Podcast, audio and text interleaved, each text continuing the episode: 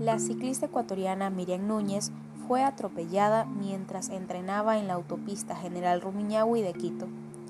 La reciente fichaje del Massive Tactic Women's Team de España fue embestida por un vehículo este domingo, mientras se preparaba para el torneo nacional de ciclismo, pero a decir de ella se siente bastante bien.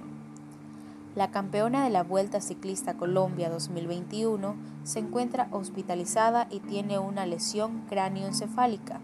Además, sigue siendo evaluada por los médicos para descartar más lesiones. El conductor del vehículo que atropelló a Miriam se dio a la fuga.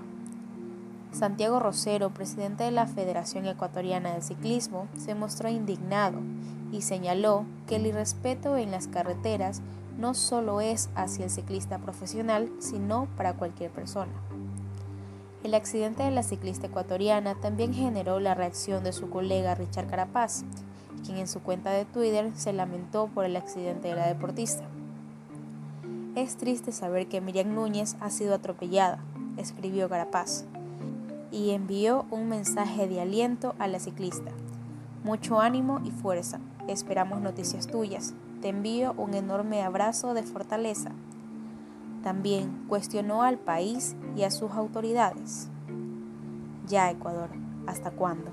En la actualidad son cada vez más los accidentes y atropellos que se producen a ciclistas, en gran parte debido a la gran ausencia de formación e información que poseen los ciudadanos. Cabe destacar que los ciclistas junto con los peatones y motoristas son los usuarios más vulnerables en las ciudades y carreteras. Son cada vez más los que han pasado de utilizar la bicicleta para hacer deporte a medio de transporte, por lo que circulan tanto por carreteras urbanas como por interurbanas, en muchos casos sin saber que deben regirse a la normativa de circulación al igual que cualquier otro vehículo.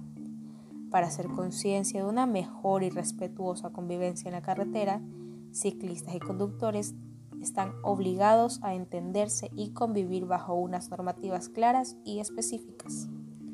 Reportó para Pedal al micrófono Natalia Alvarado.